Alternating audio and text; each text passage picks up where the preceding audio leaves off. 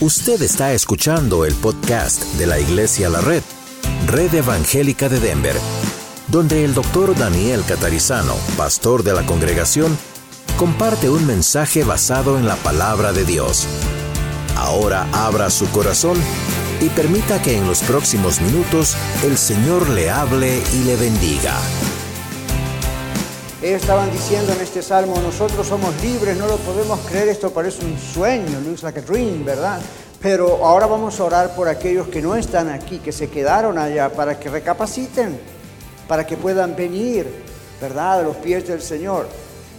Entonces dice, nuestra boca se llenará de risa cuando eso ocurra. Risa en el sentido de alegría, ¿verdad? El ser humano tiene esa capacidad, usted y yo, de reír cuando algo nos da alegría. Y luego dice, nuestra alma, nuestra lengua de alabanza, recién acabamos de adorar a Dios con cánticos. Su lengua, mi lengua, ¿cómo no se va a llenar de alabanza cuando usted ve todo lo que Dios ha hecho en su vida y hasta ahora en esta iglesia? Yo no puedo más que alabar al Señor. Yo en ningún momento me levanto en las mañanas y oro al Señor, gracias porque soy tan inteligente y sabio que mira la iglesia que hice. Jamás hago eso. Si llego a hacer un día eso, es mi último día como pastor.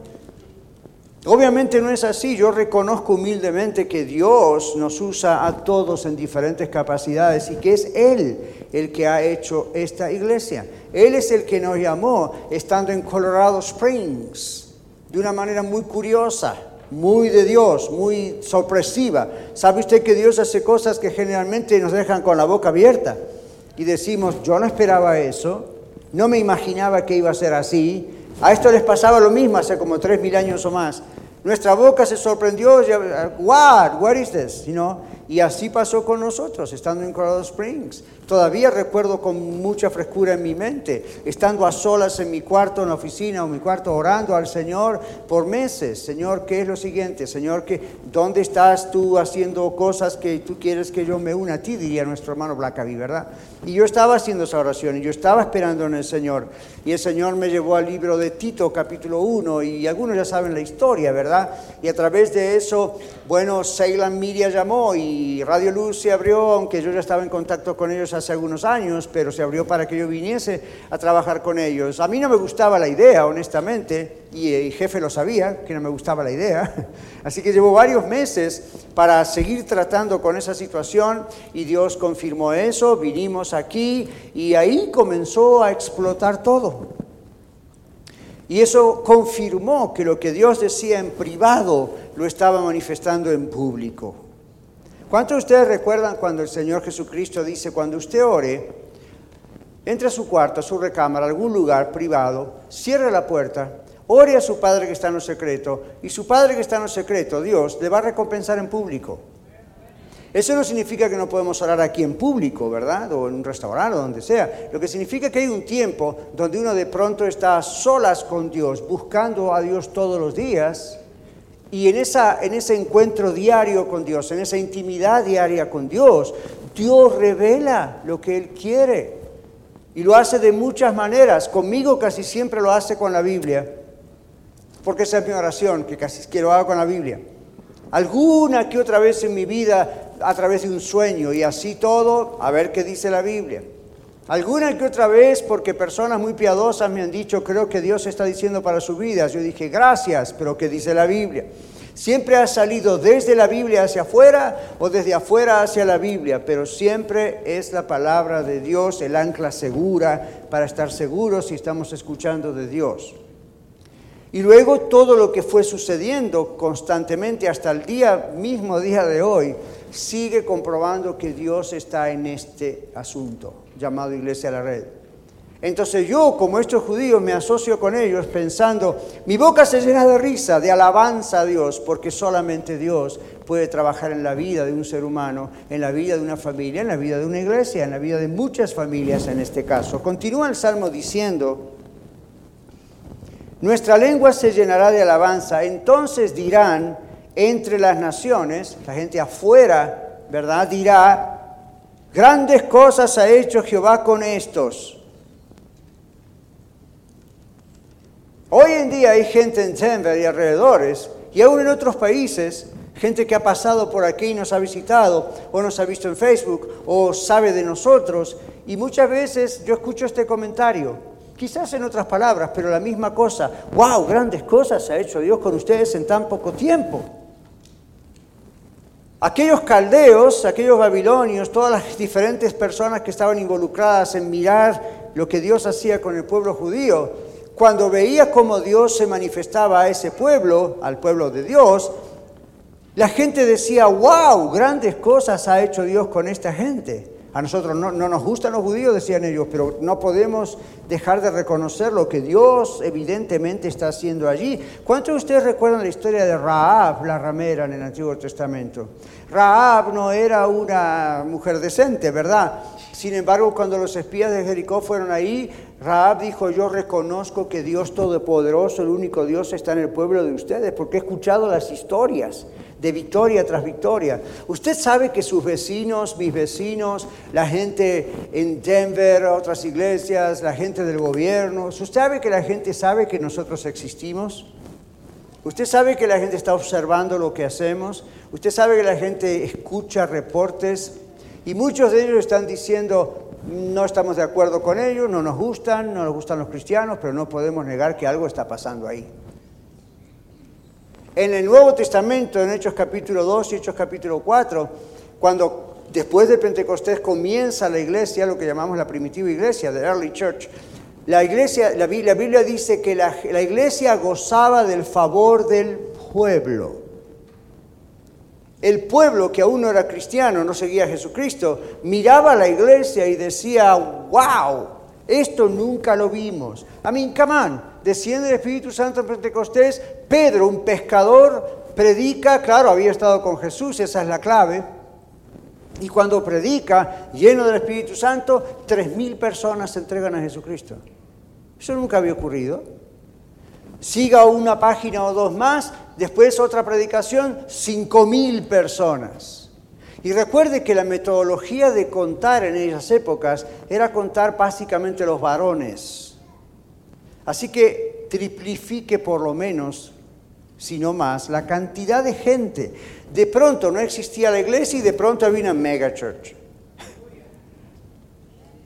Entonces uno dice, claro, gloria a Dios, ¿qué pasó? ¿Cómo no se va a llenar nuestra boca de risa? ¿Cómo creen ustedes que estaban los doce apóstoles y los 120 junto con ellos en el aposento alto después que pasó lo de Pentecostés, vino el Espíritu Santo? Y de pronto en pocos días tienen miles de personas, ni sabían qué hacer. Ellos no tenían dos mil años de historia cristiana como nosotros, no tenían templos, excepto el templo que estaba allí, pero no tenían este tipo de edificio, no tenían, no sabían qué hacer. Y ahí estaban, y de repente les cae toda esta cantidad de gente diciendo, varones hermanos, ¿qué haremos, por favor? Y Pedro le dice, arrepiéntase, bautícese, ¡boom! Y miles de personas. ¿Ustedes creen que los discípulos y los 120 y otros cristianos no estarían alabando a Dios y riéndose por lo que estaba ocurriendo? riéndose en el sentido de, you know, rejoice, smile. Yo le invito a partir de ahora, Iglesia de la Red, o donde usted esté que nos visite hoy, cuando usted está en la casa del Señor adorando con otros hermanos, smile, sonría, olvídese de que le duele el dedo del pie izquierdo, olvídese del problema que tiene en su matrimonio, olvídese del problema de la cuenta bancaria, olvídese del trabajo mañana. Este es el tiempo en que usted está solamente dedicándolo a Dios regocíjese. No esté pensando en otra cosa, regocíjese. Esta gente en este salmo se regocijaba y dice, nuestra boca se llenará de alabanza. La gente de afuera reconoce, grandes cosas ha hecho Jehová con estos. Mire versículo 3. Ellos ahora dicen los judíos, grandes cosas ha hecho Jehová con nosotros. Estaremos alegres. Hay motivo para estar alegre, hay motivo para adorar a Dios. Quizá nosotros en Iglesia de la Red hemos sido llamados, yo creo, no quizá, hemos sido llamados por Dios para hacer algunas cosas un poquito diferentes, ¿verdad? Eh, una referencia breve hizo, hizo el hermano Kevin, pero aquí nosotros no tenemos hasta ahora un grupo de alabanza. Digo hasta ahora porque no es que nunca quisimos tenerlo, siempre que quisimos tenerlo algo hizo Dios y no lo pudimos tener, por algo será. Y al principio yo pensaba, ¿quién va a venir a mirar un video y cantar mirando un video? Bueno, el domingo pasado había 270 personas en este mismo lugar haciendo eso y 54 en la Renorte. Entonces más de 300 personas después de cuatro años continúan alabando al Señor solamente mirando un video. Es Dios, hermanos. Yo fui líder de alabanza, aunque no lo puedan creer. Yo toco el piano, no me lo hagan probar, pero lo he hecho muchos años. Yo he dirigido coros. para mí no hay problema. Me encanta, me gustaría hacerlo, pero cada vez que lo intentamos o lo pensamos, Dios interpuso diciendo no. O por lo menos no yet. Y yo pensaba como pastor, habiendo pastoreado otras iglesias, pastoreado otras iglesias antes, esto va a ser un fracaso, porque a la gente hispana, y no, nosotros todos tenemos un poco de salsa, un poco de merengue, un poco de ranchera, un poco de clásica, un poco de Beethoven, tenemos de todo. Y decíamos, bueno, ok, esto se va a poner muy bien, y, y resulta que no, no, yo decía, no va a crecer, tal vez, ¿qué va a pasar? Dios es Dios, y Dios hace como Él quiere. Y yo le digo a mis hermanos siempre aquí en la red, yo mismo no pastoreo esta iglesia como pastorea otra iglesia antes, hace años. Y usted dice, ¿por qué no, pastor? Porque quiero ver qué es lo que el Señor tiene para esta iglesia en particular. Nunca cambia el mensaje, nunca cambia la Biblia, nunca cambia la sana doctrina, pero Dios tiene una misión especial para cada iglesia. Es la misión de predicar el Evangelio y hacer discípulos a todas las naciones y de todas las naciones, como somos nosotros. Pero al mismo tiempo, la técnica de cómo se hace eso, la estrategia de Dios para hacer eso, la tiene que dar Dios. Y estamos creyendo que es lo que Dios está haciendo y a las pruebas me remito. Dios lo está haciendo. Esta gente se alegraba por lo que Dios estaba haciendo en el pueblo judío. Todas las cosas iban en contra del pueblo de Israel. Y sin embargo Dios estaba haciéndolo, el mundo lo estaba reconociendo y ahora ellos decían, yo también lo reconozco, nosotros lo reconocemos, estaremos alegres, estaremos alegres. Luego dicen, a volver nuestra cautividad, oh Jehová, restauranos como los arroyos del Negev. Y aquí hay una especie de cosa literaria y poética como para decir, no solamente primero dice ya estamos libres y después dice nos volver. Están pensando y orando por los que no volvieron, los que no salieron. Y luego dice grandes cosas, como los arroyos del Negev. Cuando usted mira cosas así en la Biblia, usted tiene que ser bien curioso como su pastor y decir, ¿y qué significa eso? ¿Cuál es el problema? What's the deal? Arroyos del Negev, so what? Y uno tiene que darse cuenta de que lo que están diciendo es estos arroyos que en esa época como hoy soplaban desde los vientos del sur hacia el norte y regaban la tierra y el salmista lo está comparando con algo curioso que pasaba de alguna manera y está diciendo así Señor los traer otra vez. Y estamos orando por familiares no creyentes o familiares apartados del Señor, vecinos, amigos, ex amigos de otras iglesias. Muchos de ustedes me han dicho eso, ¿verdad? Yo he dejado alguna iglesia en el pasado por ciertas cosas y esos hermanos y amigos se fueron al mundo. Bueno, ore por ellos para que vuelvan así, como Dios hace volver los arroyos, ¿verdad? Y rieguen, que, que, regresen, que regresen al Señor. Si el Señor los quiere aquí, bendito sea el Señor. Si el Señor quiere otro lugar, hay buenas opciones. ¿Ok? Entonces, aquí el Señor está diciendo, los que sembraron con lágrimas, con regocijo segarán. Estos cuatro años, les digo a todos, no han sido años de los más fáciles. Trabajar todos los días por cuatro y realmente cinco años, porque el primer año, nueve meses fueron preparación de todo esto, eh, you tiene sus desafíos. Tiene sus desafíos, tiene sus you challenges, tiene sus cosas que uno planea y piensa que van a ir por un lado y de repente surgen para otro lado y uno dice esto no lo esperaba y uno se va acostumbrando que en el ministerio es así y que en las familias de todas las iglesias es así. Y a veces uno llora, ¿ok? Llora no solo como pastor, sino la familia del pastor o los líderes porque a veces uno, como el apóstol Pablo, ¿se acuerdan que el apóstol Pablo una vez a los Gálatas les escribe, les estaba diciendo, Gálatas insensatos, yo, yo, ¿cómo quiero que Cristo sea formado en ustedes? Y a veces dice en otra parte, tengo como dolores de parto hasta que Cristo sea formado en ustedes. Y uno piensa, ¿qué podía saber Pablo acerca de dolores de parto? Era un hombre pero conocía la idea, sabía la idea, se daba cuenta del sufrimiento que ocurre antes que algo nazca. Como líderes, como pastores, como personas que oramos por ustedes todos los días, todo el tiempo, muchas veces al ver la resistencia de la gente al Señor, no a uno, al ver que hay cosas que podrían cambiar más rápido, que Dios podría hacer un milagro increíble, pero hay un bloque aquí, uno experimenta en parte eso, ese sufrimiento de decir, Señor, ¿hasta cuándo? Señor, sigue, Señor, y no. Ustedes saben que yo siempre le digo, no les dé recomendaciones a Dios, no les dé consejos a Dios, no le dé ideas a Dios, Dios es Dios, sabe lo que Él tiene que hacer. Pero está muy bien clamar a Dios unos por los otros, amén. Y clamar a Dios por esta nación, y clamar a Dios por este lugar, y clamar a Dios por... Yo estoy orando por los lugares donde Dios nos va a hacer abrir otras iglesias la red, aunque no los conozco todavía. De la misma manera que cuando comenzamos esta iglesia, la red en Aurora, Dios puso en nuestro corazón, todavía lo recuerdo bien fresco, en aquella oficina de consejería con un pequeño grupo de personas y Dios puso ese texto de la Biblia donde dice, oren por personas de paz. Personas que sin saberlo a lo mejor están buscando conocer a Dios personalmente. Esas personas, como Dios le dijo a, Jesús le dijo a los 70, esas personas van a abrir la puerta de su casa y van a querer escuchar la palabra de Dios. Dice, y va a haber otros que no van a abrir la puerta de esa casa. Y no estoy diciendo vamos a ir por las casas a golpear puertas, es una idea que la Biblia presenta para decir, van a entrar en lugares, van a tener contacto con ciertas personas, ciertas personas van a venir a los servicios y algunas personas van a decir, sí, esto es lo que yo estoy buscando, yo quiero conocer la palabra de Dios, yo quiero conocer exactamente lo que la Biblia dice, yo quiero conocer a Dios y esos son ustedes y yo. Y otras personas dicen, qué bonito, me gustó mucho, gracias, eh, no.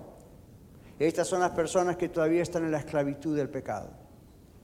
No estamos hablando de personas que están gozosos en otra iglesia sana, estamos hablando de gente que todavía está en Babilonia cuando podría estar en Sión. Eso es lo que este salmo está diciendo. Pero nos enseña a seguir intercediendo por ellos. Uno siembra con lágrimas, pero con regocijo ciega. Yo no sé si alguno de ustedes, me imagino, ha trabajado en el campo alguna vez, sembrando y luego recogiendo, y levantando la cosecha. It's no fun. ¿Verdad? Uno está allí, es, uh, you know, es un trabajo físico fuerte, pero uno viene con alegría. Uno viene con alegría trayendo esa gavilla, ese producto. Esta semana pasada estaba, la, anterior, practicando con mi mamá, ellos están ahora en Houston sin haber querido estar, pero tenían que ir para allá por otra razón. Y ella me decía, mi papá, hijo, cuando yo era pequeñita y vivíamos en el campo, y mi papá iba a la cosecha y pasaban tres meses y volvía, y nosotros éramos muchos hermanitos y hermanitas, y yo le decía, ah, acá mamá, ¿y cómo hacía el abuelo? Hacía esa. Y me dice, bueno, eso fue muy sacrificado, muy fuerte, muy duro, pero yo me acuerdo, hijo, Elsa, la del té, la que ustedes conocen, me dice, yo me acuerdo, hijo, un día mamá y yo fuimos a la estación del tren y llegó de papá en el campo una caja de manzanas. Era como si nosotros fuésemos millonarios. Nunca habíamos visto en casa una caja llena de manzanas. A gatas veíamos uno o dos manzanas.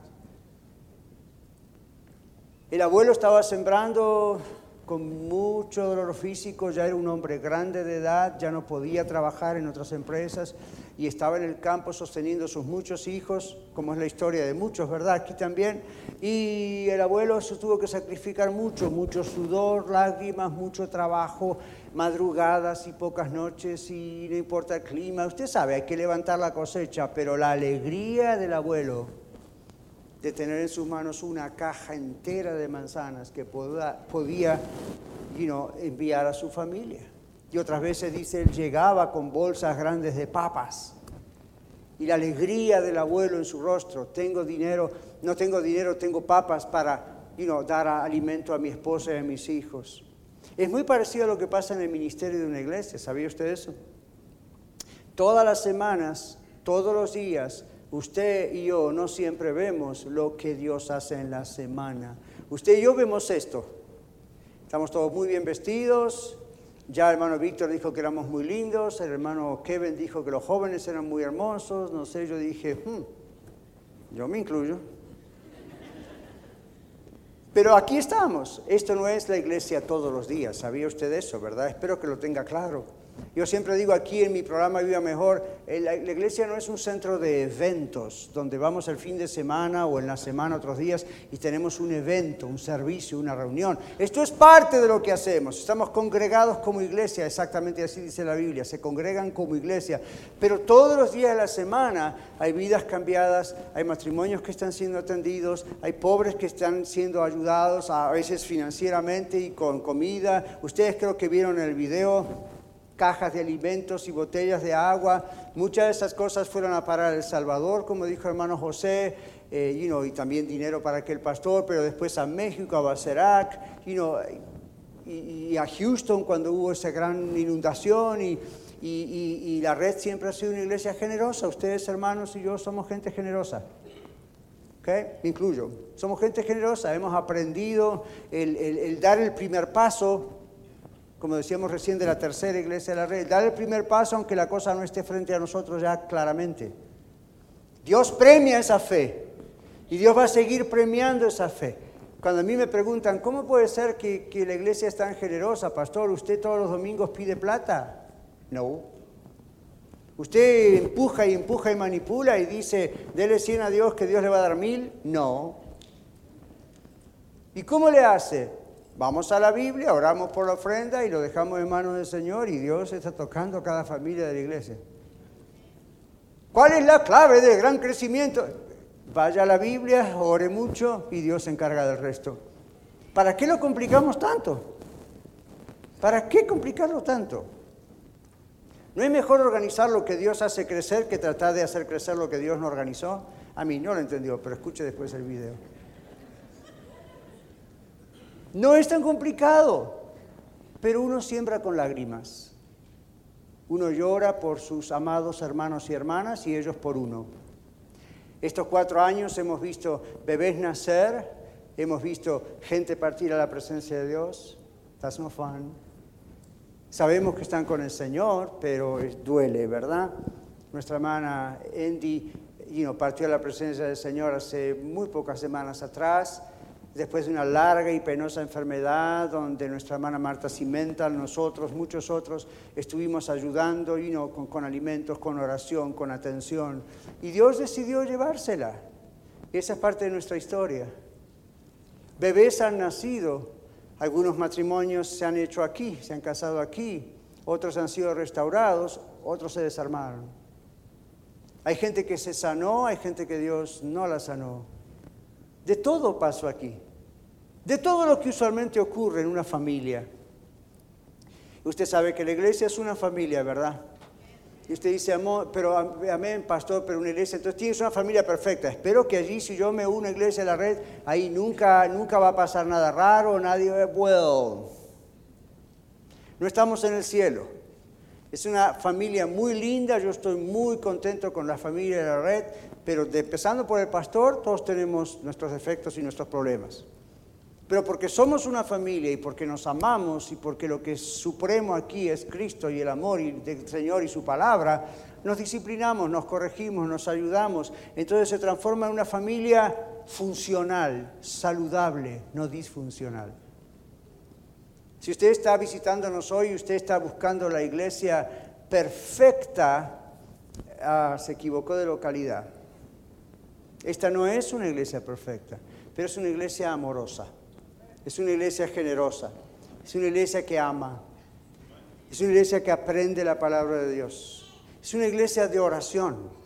Una de las primeras cosas que el Señor nos guió a hacer fueron los amigos de oración, esos banners. Yo hablé con una hermana y su esposo y le dije, yo siento que ustedes tienen que liderar ese ministerio y Dios nos ha bendecido tanto hasta ahorita. Imagínense, esto hace como dos años atrás, si empezamos a orar todos los días mucho Y yo quiero ver personas que estén orando por mí mientras estoy predicando. En este momento ahí atrás estoy viendo a dos personas en una mesa que está dedicada para estar orando por mí mientras yo predico. Y así oran por las, en la semana todos los días, por su servidor, por mi familia, por los líderes, por usted cuando deja esa tarjeta como visitante. ¿Por qué cree usted que Dios está haciendo lo que está haciendo? Porque hay mucha oración en esta iglesia y tiene que haber más. Porque hay mucho amor en esa iglesia y tiene que crecer más. Porque Dios quiere que seamos uno y somos uno, pero Dios quiere que seamos perfectos en unidad, como dice la Biblia. Eso significa vamos a lograr más y más y más estar juntos en el Señor. Entonces quiero concluir diciéndoles este par de cosas. El Señor ha llamado a gente a esta iglesia desde el principio. Hemos orado y seguimos orando y ore con nosotros esto. Señor, trae iglesia a la red los que tú quieres que estén en iglesia a la red. Ahora, le parece un poco egoísta esa frase, ¿verdad? Que acabo de decir, esa oración. O un poco exclusivista. No, ¿sabe por qué? Porque yo dije, Dios tiene una misión para todas las iglesias, y es la gran comisión, y por todo el mundo predicar el Evangelio, etc. Pero Dios tiene un propósito específico en cuanto a cómo se hace eso en cada iglesia local. Entonces Dios sabe quiénes son las personas que Él va a llamar a cada iglesia local de acuerdo a esos propósitos. Entonces aquí estamos con ese propósito y oramos para que el Señor traiga a Iglesia la Red aquí norte o a la que venga o a las que vengan los que Él quiera traer. ¿Ok? Los que el Señor quiera traer. Entonces hemos tenido personas que han venido, han venido un tiempo, les encantó, les gustó mucho, pero no sintieron que este era el lugar para ellos. No van exactamente en sus vidas con esa idea de esa misma misión de plantar otras iglesias y, you know, tienen otro estilo en el servicio, whatever, ok, fine. No nos enojamos con ellos, nunca nos ofendimos con ellos, las puertas siempre están abiertas, pero nosotros tenemos que orar, Señor, trae a la familia de la red los que tú quieres traer a la familia red, porque aquí tú tienes propósitos que tienen que ver con esas personas. Yo le quiero decir a usted eso. Si usted ya es, como la mayoría de Iglesia de la Red Norte o Aurora, o si usted nos visita y usted está buscando una buena iglesia sana, esta es una de estas iglesias, ore para que el Señor le revele si este es el lugar. Y aquí siempre invitamos a la gente a que haga un noviazgo con nosotros. ¿Qué significa eso? Siga viniendo, siga estando en los servicios, pregunte, cuando hay clases para nuevos miembros, vaya aunque sea por curiosidad, haga sus preguntas, todo es muy transparente, todo es muy abierto, desde las finanzas hasta cómo manejamos todo, y, vea si esto es confirmación de Dios, lo que usted va escuchando, ¿verdad? Entonces, cuando usted toma esa decisión de decir yo quiero, entiendo que Dios quiere que esté en Iglesia de la Red, sepa esto, usted entró no solamente en una familia, usted entró en un hospital de almas. Y en un hospital de almas, ¿sabe a qué me refiero, verdad? Como en todo hospital, hay gente en terapia intensiva que viene muy destruida, muy destruida, con drogas, con alcohol, con inmoralidades sexuales, con vicios de todo tipo, you know, problemas de, de divorcio, de separación. Si escuchásemos las historias de cada uno de ustedes, mi historia, a mí todos venimos con situaciones diferentes. Esto es un hospital, ¿sabía eso? Y en un hospital, bueno, you know, también hay enfermeras, enfermeros, radiólogos, médicos, cirujanos. La Biblia en 1 Corintios 12 y en Romanos 12 nos dice que todos tenemos diferentes dones, ¿verdad que sí?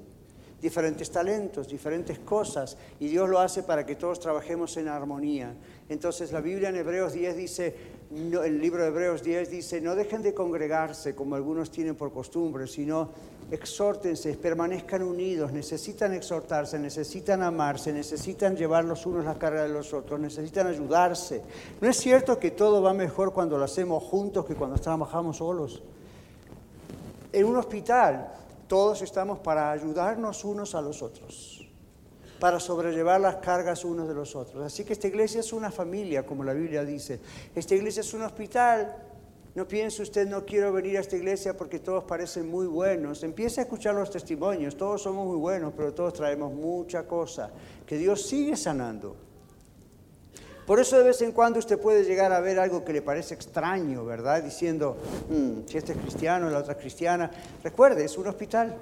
Cuando usted ve algo así, comience a orar y comience a preguntarle a Dios, ¿soy yo alguno de esas enfermeras o enfermeros que debe asistir a esta persona? ¿Soy yo alguien que vas a usar como un instrumento en tus manos, Señor, para you ayudar? Por algo me trajiste, iglesia, a la red. Y en último caso, Señor, soy yo una persona que tú estás entrenando en Iglesia de la Red para ser parte de un liderazgo aquí o en el norte o en las futuras que vengan. I don't know, pero puede ser. Aquí no va a aplicar usted para eso como quien aplica para un trabajo. Pero tenga en cuenta que todos tenemos diferentes habilidades naturales dadas por Dios. Tenga en cuenta que todos tenemos diferentes talentos y dones espirituales. Tenga en cuenta que hoy un día usted se ve en una iglesia que va creciendo cada vez más, dos congregaciones y otras que vienen, y usted puede pensar, y no, no va a haber un lugar para mí porque yo qué voy a hacer. No piense en términos de una posición, de un liderazgo, de un privilegio. Simplemente lo que Dios quiere es que usted esté disponible. Y que usted le diga al Señor, Señor, lo que tú quieras. Lo que tú quieras, no lo que yo quiera, lo que tú quieras. Y por alguna razón me trajiste aquí a la red. Quizá me trajiste a Red Evangélica de Denver, Iglesia de la Red, para sanarme emocionalmente. Tenemos en la iglesia personas que han tenido problemas de ansiedad y claro, yo soy consejero, pero realmente lo hemos hecho con la palabra de Dios personas que Dios sigue sanando emocional y mentalmente y espiritualmente. Muchos de ustedes dicen, pastor, yo ahora por fin comprendo la palabra de Dios. Bueno, gloria a Dios, esa es nuestra misión, no estamos haciendo nada extraño aquí ni sobre, no, es lo que Dios está haciendo. Pero otros también saben que los, Dios los está sacudiendo. Este jueves teníamos en nuestra reunión de oración eso del Señor, esa palabra de Dios. Dios nos está sacudiendo a todos, de diferentes maneras. El Señor Jesús en un momento le dijo al apóstol Pedro, Pedro, imagínense, escuche lo que Jesús le dijo, Pedro, Satanás ha pedido te, te ha pedido para zarandearte. Si usted hubiese sido Pedro, ¿qué le hubiese dicho? No lo declare, Señor. O le hubiese dicho, no, no, no, Señor, que no lo permitas. Mire lo que Jesús le dice. Pedro, Satanás ha pedido tu vida para zarandearte. Pero Pedro, yo, Jesús dijo, he orado para que tu fe no falte. Y cuando esa prueba termine, vas a venir y, en otras palabras, nos vamos a gozar. Hemos estado orando por avivamiento desde el verano pasado. Un despertar espiritual, un crecimiento que solo Dios puede dar, un conocer a Dios como nunca antes en forma personal y Dios dijo, all right, yo voy a responder esa oración. Y como en todo tipo de avivamiento histórico, si usted lee los libros de historia cristiana, de cristianismo, empezó Dios a trabajar con ese avivamiento. Usted dice, mm, todavía no lo vemos, prepárese y ajustese los cinturones, porque Dios empezó a trabajar con eso. Dios empezó a sacudir las vidas de algunas personas, la mía también, y las sacudidas de Dios, el zarandeo que Dios permite, es simplemente para sacar lo puro de lo impuro. Aquí estamos en Colorado, ¿verdad? Usted vio cómo se hace, como hacían antes para el oro y, va a lugares de turismo y le hacen creer a usted que va a encontrar oro. No lo creo, ¿no es cierto? Pero le hacen creer y no. Agarre esto y no pen y el agua. ¿Y por qué hacen ese, ese movimiento? E, e, eso es para limpiar de impureza. Bueno, Dios a veces permite que nuestra vida sea sacudida una enfermedad, un problema en el matrimonio, un problema en el trabajo, en las finanzas, en la ciudad, en las escuelas últimamente. Dios está permitiendo que esto ocurra, pero Dios está purificando nuestras vidas porque Él nos quiere usar de una manera como hasta ahora no lo pudo hacer. No porque no tiene poder, sino porque nosotros interferimos. Así que bienvenido, Iglesia a la Red. No estamos aquí pensando, venga, que el pastor Daniel le va a dar una predicación motivacional para que usted salga de aquí flotando y diciendo, la Biblia dice, todo lo puedo en Cristo que me fortalece, soy yo soy el gran campeón que voy a hacer todo. Yo mentiría si le digo eso. Lo que yo le voy a decir es, la Biblia dice que usted puede ser victorioso en Cristo Jesús, pero nadie es victorioso si nunca ha pasado por una guerra. Sino de qué victoria estamos hablando. Nadie puede decir declaro victoria a menos que haya pasado por una batalla. Uno dice lo declaro de antemano. ore de antemano. Y sepa que el Señor tiene la victoria. Y que si usted se agarra de Él y se sujeta de Él, el Señor le va a ser victorioso. Yo le dije hace poco tiempo atrás aquí a muchos de ustedes en la congregación, cuando yo los miro desde este púlpito o en los pasillos, muchas veces me pasa que yo los veo y digo en mi mente y pienso que en muchos de esos casos debe ser el Señor, no sé si en todos, pero me pasa por la mente qué es lo que va a hacer Dios con esta persona. ¿Qué estará haciendo? ¿En qué trabajo estará preparando Dios a esta persona? Y por eso está pasando lo que está pasando.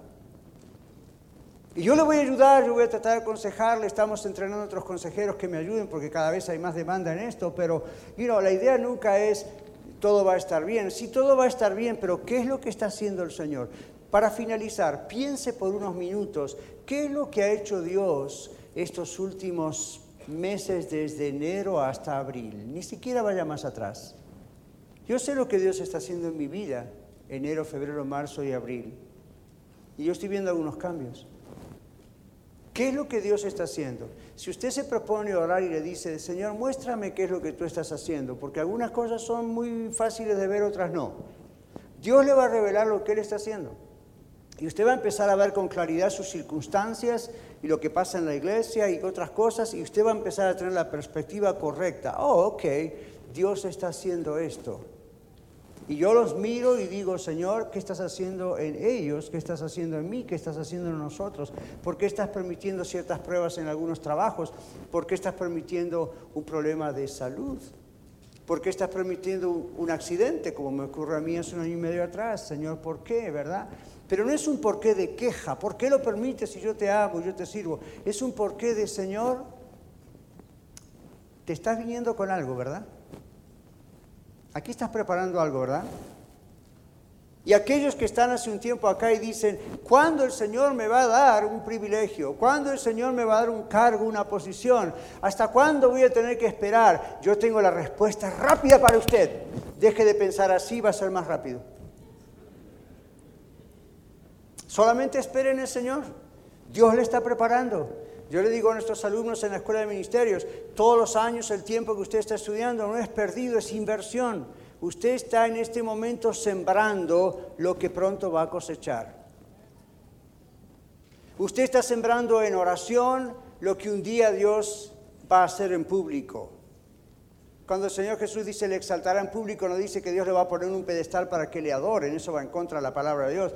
Pero dice Dios, usted va a ver con sus ojos, como yo estoy empezando cada vez más a ver con mis ojos, la obra que solamente Dios puede hacer si solamente uno le obedece. Cuando Dios nos dijo, quiero que vayan a Denver, yo pensé, es lindo, me gustan las ciudades grandes, pero yo estoy muy bien en Colorado Springs, aquí tengo mi casa, mi consejería, mi escuela de ministerios, mi, iglesia, mi, ¿por qué? Y lo único que Dios dice es, Daniel, obedezca, obedece. Y empiezan las dudas, como dice Blackaby, ¿verdad? Empieza la crisis de fe. Siga adelante. Usted no sabe hacia dónde lo está llevando el Señor, pero le garantizo esto. Usted está en una iglesia sana. Usted está en una iglesia con sana doctrina. Usted está en una familia que le ama, que ora por usted como usted ni sabe cuánto oramos por usted. No digo la familia de este hombre, la familia intercesores, amigos de oración. Usted está en una iglesia donde hay mucho potencial para que el Señor le use en el momento de Dios. Mientras tanto, no está perdiendo usted su tiempo.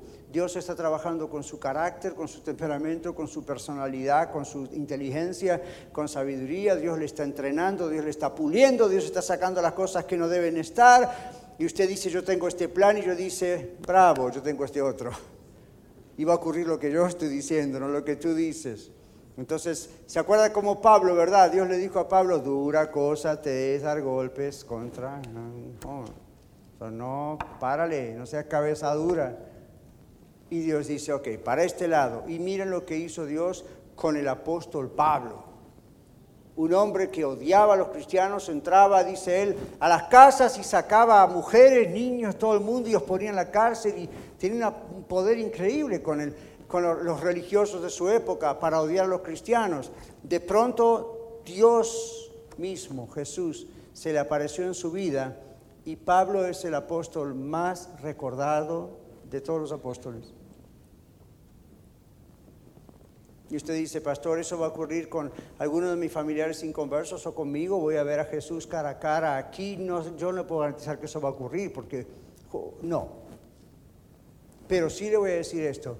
Usted va a tener un encuentro con el Señor Jesucristo como el Señor quiere hacerlo. A Pedro, Señor Jesucristo estando delante de Pedro, Jesús preguntó, ¿quién dicen ustedes que soy yo? Y Pedro dijo, tú eres el Cristo, el Salvador, el Mesías, Jehová de ahí viene la palabra, el Hijo del Dios viviente. ¿Y cuál fue la respuesta del Señor, Señor Jesucristo?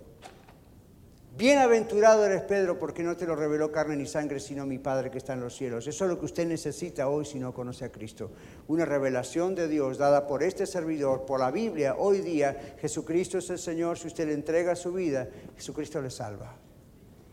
Y si usted ya es salvo salva, recuerde esto, hermano amigo de la red. Lo que usted ha visto y lo que hemos visto en cuatro años, unos más, otros menos, usted no ha visto ni siquiera la punta del iceberg.